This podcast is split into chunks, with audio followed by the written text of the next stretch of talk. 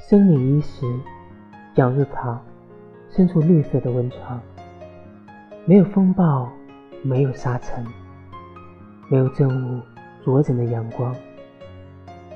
脚下的深泉静静的淌，林间的风微微的扬。难道只能在安逸中死去？难道只能在忙碌中消亡？不，不能这样。于是，在一个起风的清晨，向日草将自己撕裂成这扇风，飞向远方。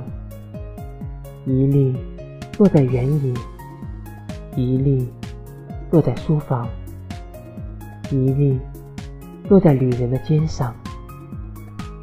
又是一年起风的季节，你看。